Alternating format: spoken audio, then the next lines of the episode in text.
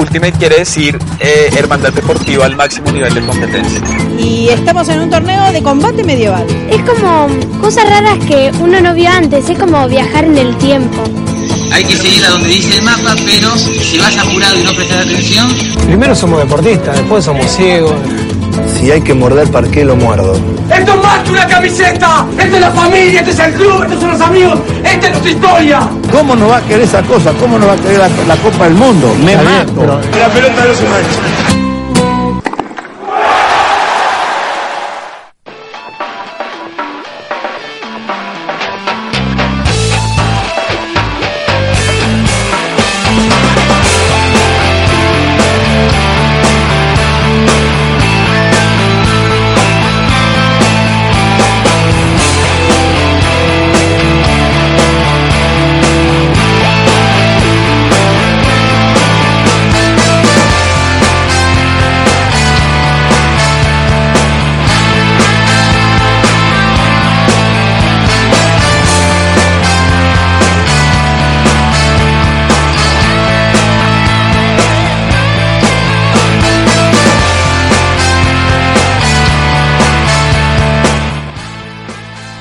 Mi querido Leonardo Daniel Grasso, yo le voy a preguntar, primero le voy a leer algo y después le voy a preguntar otra cosa. Pregunte. Le leo una nota de, de Infobae, ¿no? Que se publicó esta semana, hace unos días, que dice, que se titula Surgió de Boca, milita y estudia economía. ¿Quién es el jugador que organizó el colectivo de futbolistas? Se habrán enterado, que apoya la fórmula Fernández Fernández. ¿Sabe qué, Leonardo Daniel Grasso, estimado José Francisco Názara, oyentes, oyentas de Dígame, AFK dígame. 2019, tenemos en vivo y en directo del otro lado, en comunicación telefónica, a Sebastián Vidal, futbolista del club Excursionistas y el ideólogo, como decía recién en la nota de Infobae, de esta carta que han firmado más de 150 futbolistas, varones, mujeres, ha firmado también, por mencionar algunos, el Patón Guzmán, Macarena Sánchez, impresionante lo que ha, lo que ha logrado Sebastián. Buenas noches, buenas tardes, ¿cómo estás? ¿Qué tal ahí? Buenas noches para todos, para todas, ¿cómo andan?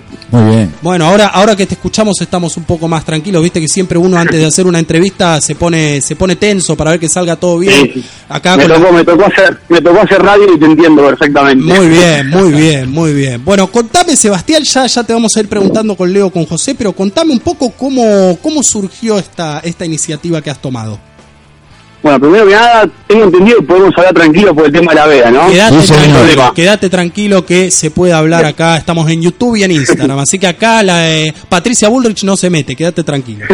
o José, me está presuntido, creo, por un, por un. Pero bueno, Claro. vamos. no, bueno, yo, como, como, como ahí lo habrán leído que pasa en la nota, yo soy militante, tengo 30, desde que tengo 17, 18, eh, he militado en diferentes espacios. Eh, siempre por ahí, sí, eh, yendo mi carrera profesional por un lado, mi militancia por otro, siempre lo, lo manejé de esa manera.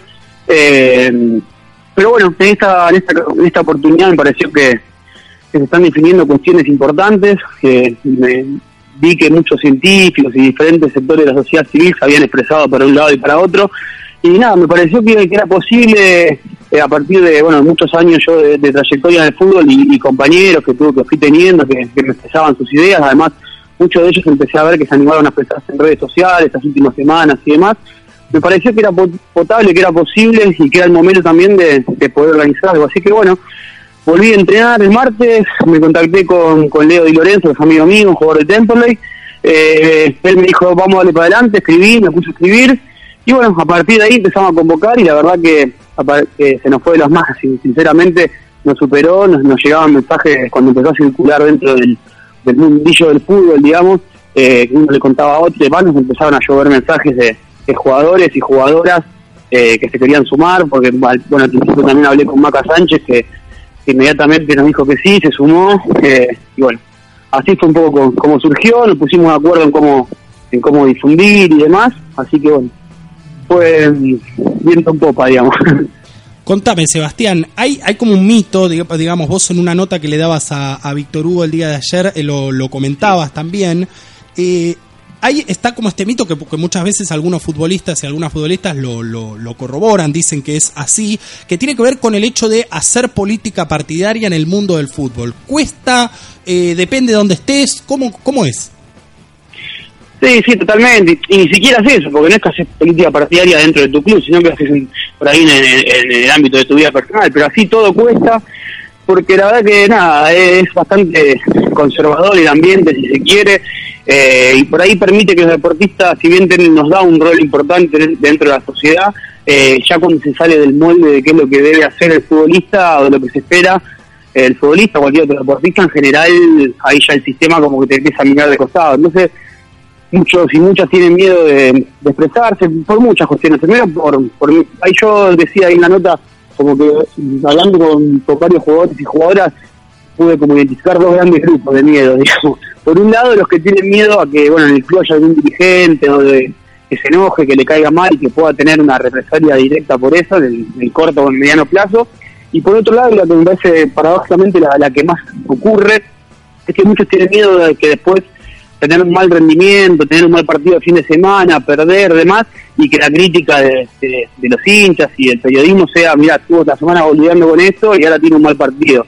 Eh, o sea, es muy loco, pero créanme, créanme que pasa cuando obviamente no tiene nada que ver lo que uno hizo en semana con, en este sentido con cómo te vaya el fin de semana, pero muchos tienen miedo de esto, saben que a la primera que le vaya mal en el actividad profesional va a venir la crítica de, mira, estuvo jodiendo con esto, en vez de estar preocupado por esto, digamos, entonces ahora le va mal o tiene un mal partido, entonces muchos tienen miedo de, expresarse justamente por ese sentido, parece loco, pero realmente créanme que hay mucho de eso.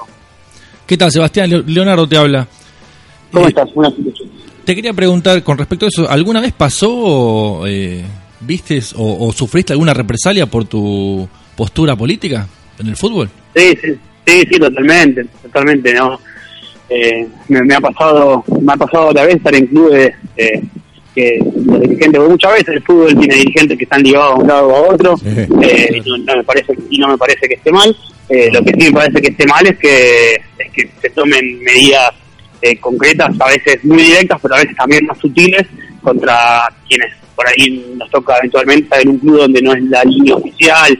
Eh, eso obviamente que, es muy condenable. Me parece que uno, como te decía antes, en su, vida personal tiene que tener la libertad para expresarse eh, en cualquier ámbito, sea político, cultural, social, y que eso influya en tu vida, en tu vida profesional, ni hablar. Sí, porque hemos, hemos visto, por ejemplo, actores que han apoyado al gobierno anterior y que se han quedado sin trabajo literal me imagino que en el fútbol, bueno, no, no pensé que podía llegar a pasar algo así, pero eh, por lo que me está diciendo es así. Sí, sí, totalmente. De hecho, eh, nada, me ha, pasado varias, varias veces en, en, algunos mercados de pases que eh, algún representante o, gente que, me, que, se intenta ubicar en un club o en otro, te dice, sí, acá está todo bien, pero no le gusta que tenés cierta participación. Eh, me ha pasado, sí, sí, la verdad que me ha pasado varias veces.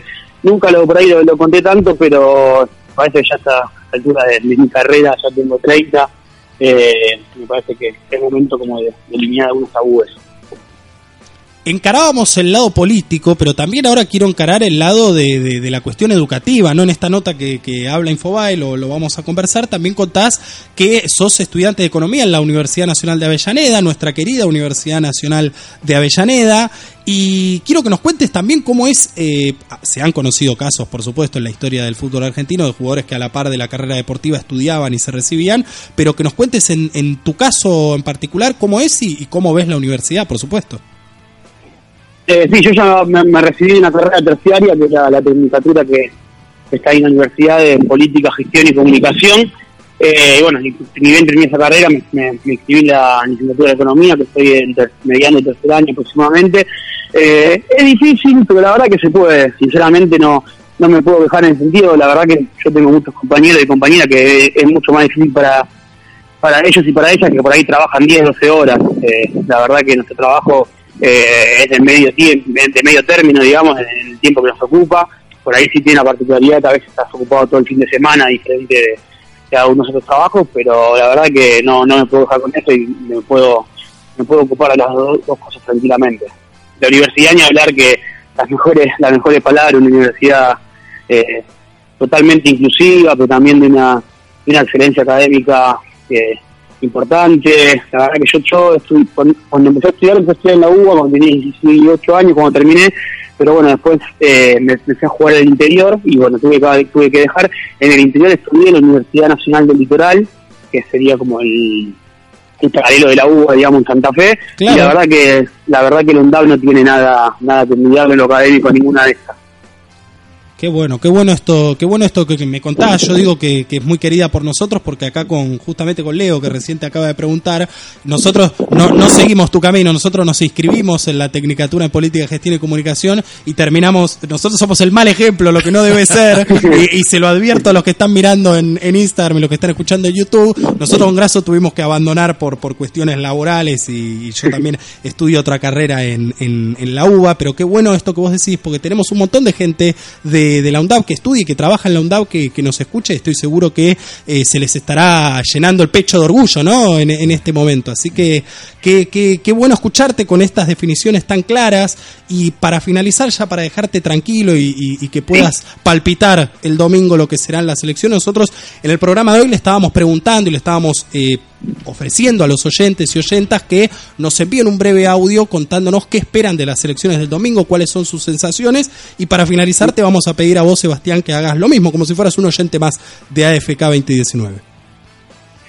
Bueno, sinceramente espero, bueno, primero que sea una jornada democrática y tranquila, que hay varias suspicacias ahí dando vuelta con respecto a eso, de que hay unos escáneres de votos que van a hacer electrónicos los, los telegramas, bueno, esperemos en primera instancia que eso esté todo, esté todo bien y en segunda instancia la verdad que espero que, el pueblo argentino le, ponga un fin a estos cuatro años de, sufrimiento sostenido en todos los ámbitos, porque le cae, se cae generalmente lo más palpable, que es lo, económico, que, ni hablar, pero también en lo social, en lo cultural, en los derechos humanos, en los derechos de las mujeres, de las disidencias, eh, en la justicia.